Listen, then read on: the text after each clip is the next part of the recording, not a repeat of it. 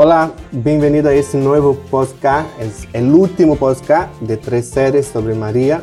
Y bueno, soy yo el presentador. No es que Jennifer ha cambiado la, la apariencia, no es que tiene No. barba, engrosado la voz, no. Porque desta vez vamos a presentar, vamos a entrevistar a Jennifer Hola, justamente, ¿no? Ya- estoy aquí. ya conocen bien a Jennifer y nada más.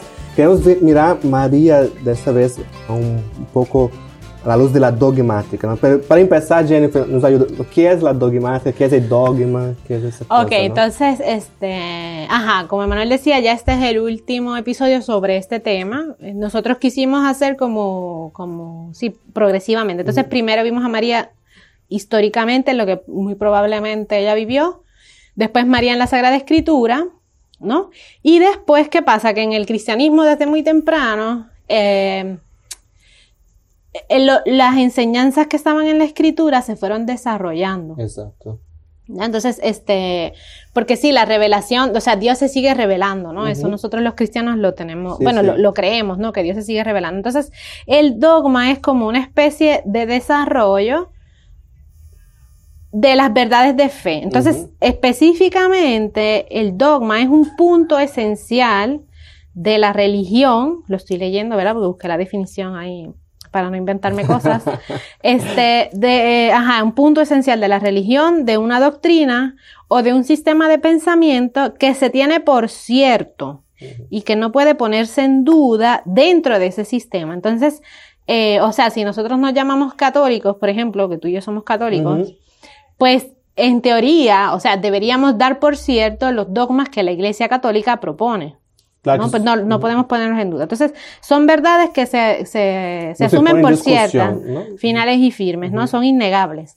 Y algunos dirán, pero ¿y por qué es necesario que la iglesia Exacto. tenga dogmas? Porque yo no puedo pensar por mí mismo, No puedo etcétera, criticar, etcétera. etcétera. Entonces, hay una razón. Siempre que nosotros este, tengamos dudas, siempre hay que mirar el contexto histórico en que, en que las cosas surgieron. Entonces, Sí, ¿qué sí. pasaba?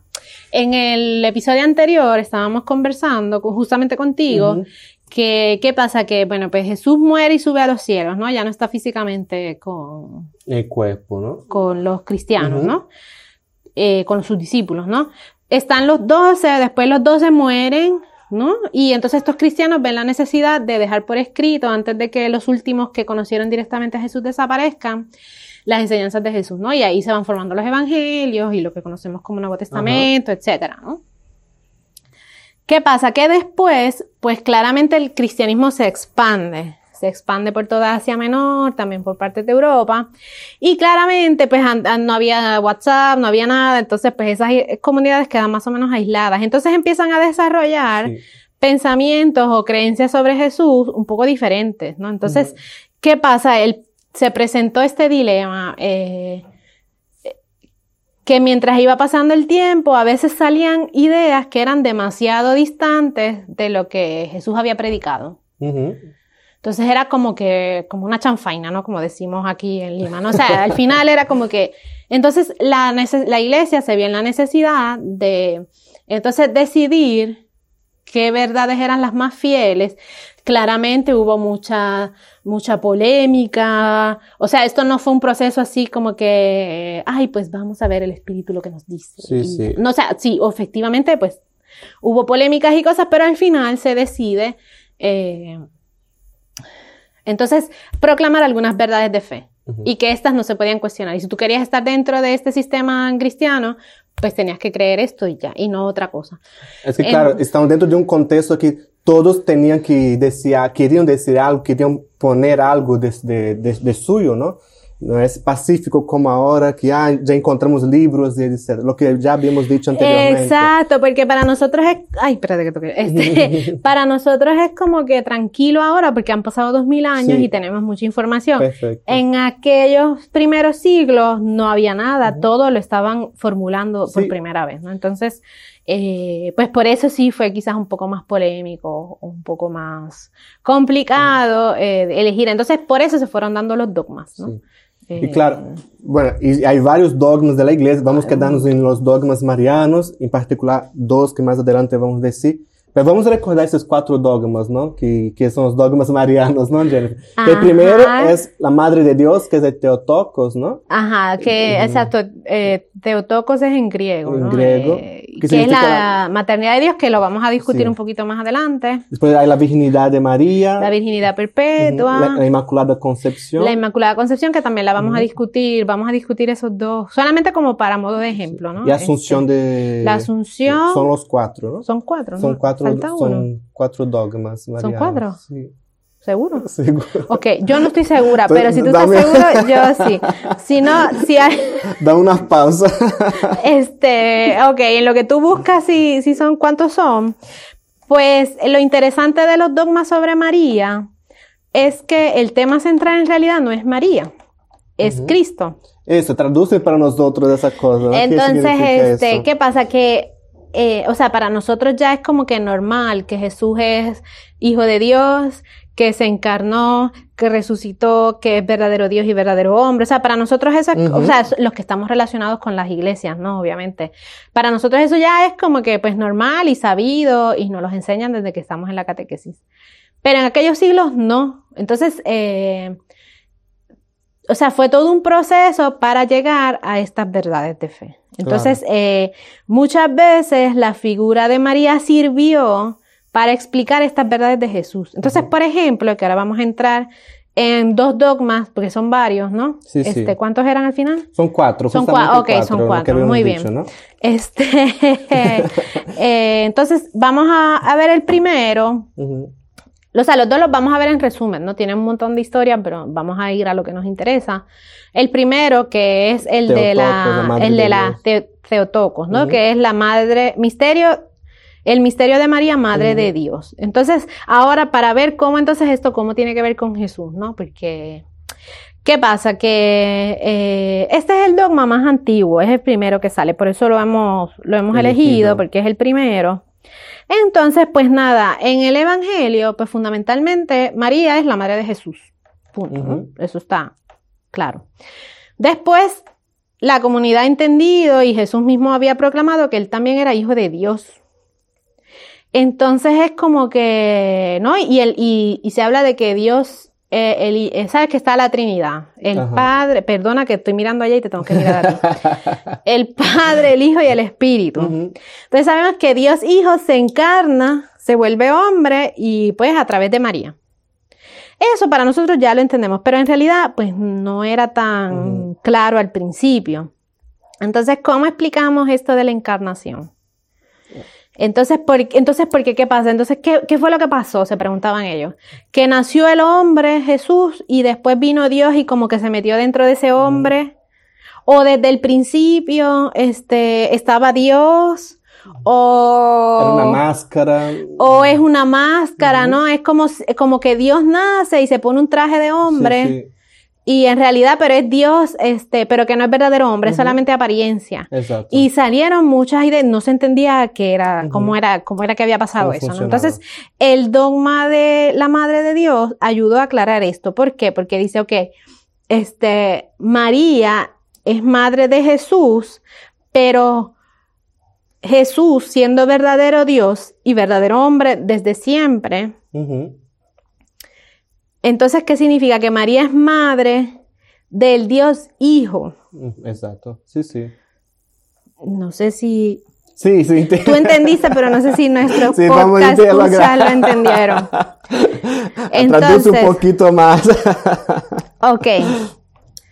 Entonces, sabemos que Jesús es verdadero Dios y verdadero hombre. Entonces, María, siendo madre de Jesús, que es verdadero Dios y verdadero hombre,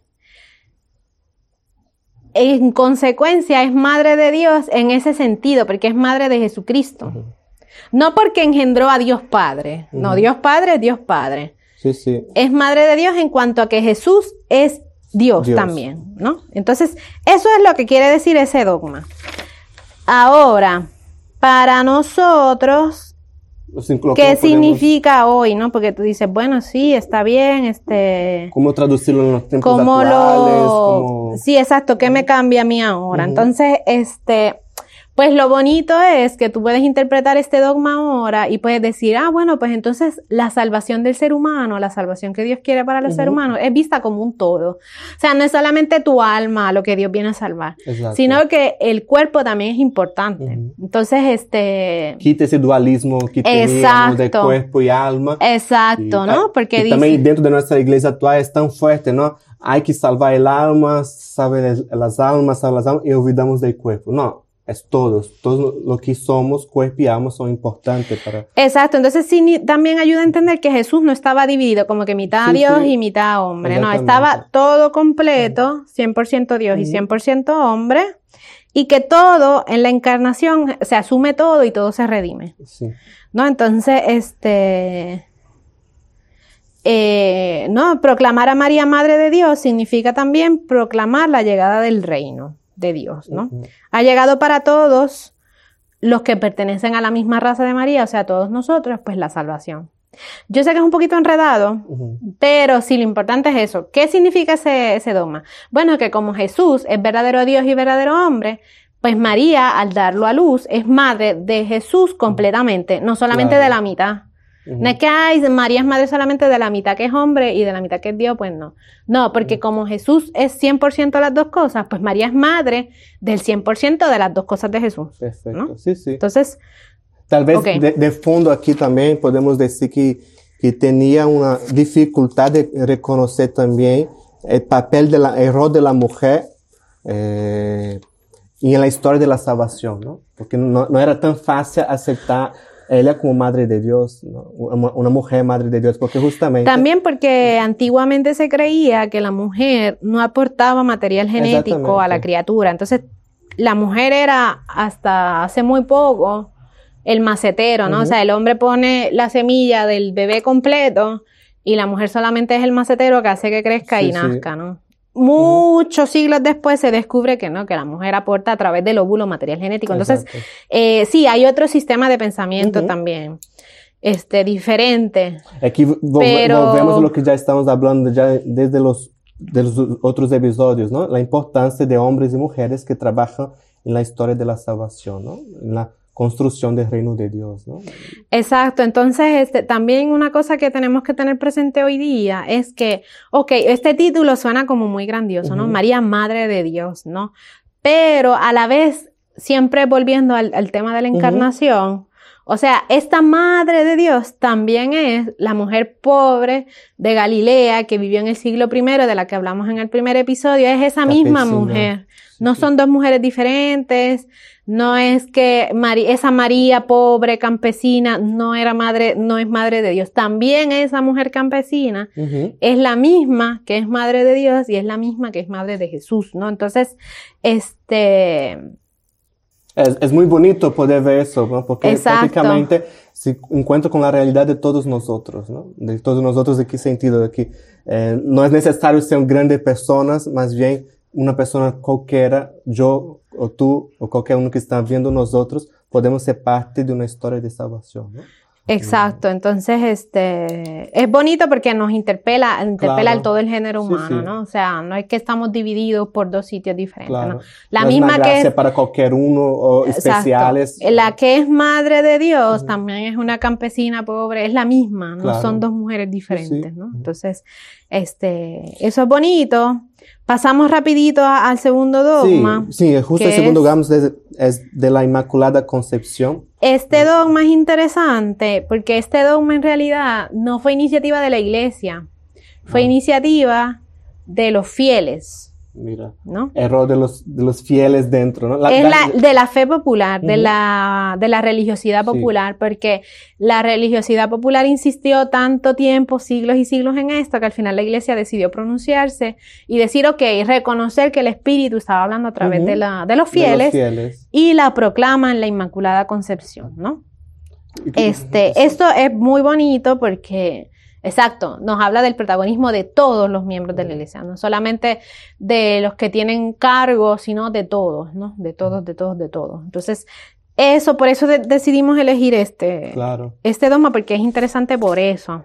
Es que abro un paréntesis, ¿no? Porque la idea de que también, como es importante formarnos como laicos, a través de, de ser de ese, de ese podcast, pero de tantas otras oportunidades para dar, aportar opiniones importantes, significativas para la iglesia, pero también para la parroquia, por el trabajo que tú estás llevando adelante, ¿no? Que no vendrá, los cambios no vendrá del padrecito y de la hermanita, vendrá de los, de, de los laicos que es necesario formarnos para eso, ¿no?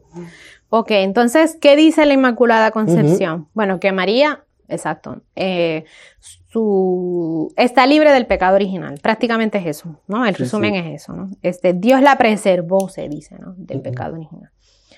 Entonces, este, la gente siempre, eh, el pueblo, siempre, eh, el pueblo cristiano siempre estuvo proclamando esta verdad, ¿no? Sí. Entonces, pero nosotros, ¿no? Siempre el, el, el texto que, que, nosotros usamos para hacer este, este episodio dice, ¿no?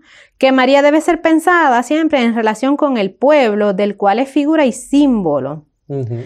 Entonces, este, es bonito esto, ¿no? Tú dices, ay, ¿y eso qué significa? Pues, porque quiere decir que todos estamos llamados, o es posible para todos nosotros, llegar a ser santos e inmaculados como María. Entonces, no es, o sea, María es como una anticipación. De lo que llegaremos. Es como un spoiler de lo que va a pasar al final de los tiempos, ¿no? Uh -huh. o sea, María ya nos hace el spoiler de, mira, es posible Uh -huh. este, que la raza humana, que a veces pues solamente nos enfocamos y siempre se ve más el, el mal que hay, uh -huh. pero es bonito porque este, María nos hace el spoiler de que mira, en el futuro, o sea, es posible uh -huh. que al final de los tiempos, cuando ya, este, pues, al final sí, de los sí. tiempos, eh, la humanidad pueda salvarse y ser inmaculada así como yo. Entonces, ese es el sentido del dogma, ¿no? Es como claro. el spoiler de que es posible de que es posible este, llegar a ser inmaculados y santos como ella. Este. Y que no solamente, o sea, hoy para nosotros es importante este, que no es solamente su alma, ¿no? La que es preservada, ¿no? Es toda Todo su eso. persona. El valor de la persona completa, su psicología, su, cuer su corporalidad, todo, ¿no? La importancia de, de, de, de ser una persona integral. Y por Entonces, eso que el último dogma mariano, que es la asunción de María, ¿no? También, ¿no? Uh -huh. eh, recoge todo este aspecto, ¿no? Uh -huh. eh, se asume a María completamente. Sí, sí. Y a mí me gusta este dogma porque, otra vez, la corporalidad de la mujer es rescatada, ¿no? Uh -huh. O sea, normalmente, pues la mujer se ve como tentadora, como seductora, etcétera, ¿no? Pero María como Génesis, por ejemplo. Exacto, la de... como la, la Eva, ¿no? Tentadora, pero no, el Evangelio, el pueblo, uh -huh. el Espíritu a través del pueblo, rehabilita también la, la, importancia del cuerpo y rehabilita el cuerpo femenino en ese sentido. Sí. Entonces, este, pues sí, es, ese es bonito por eso, ¿no? Porque a mí me gusta eso, ¿no? Que María como que te hace el spoiler, ¿no? Te dice, no, mira que es posible hacer esto, ¿no? Ese es el símbolo y eso es con lo que nos tenemos que quedar hoy, me parece, con, con el dogma. Bien. Gracias, Jennifer. Gracias también a, a ti llegado. por ser hoy el conductor de este podcast. Gracias por haber llegado al final de este encuentro, de este momento de podcast. Gracias por también, Jennifer, por permitirme ser un día, Jennifer. no, gracias. Cuando quieras, tú sabes, aquí estamos un saludo Están bienvenidos siempre. Chao, chao, gracias. Chao.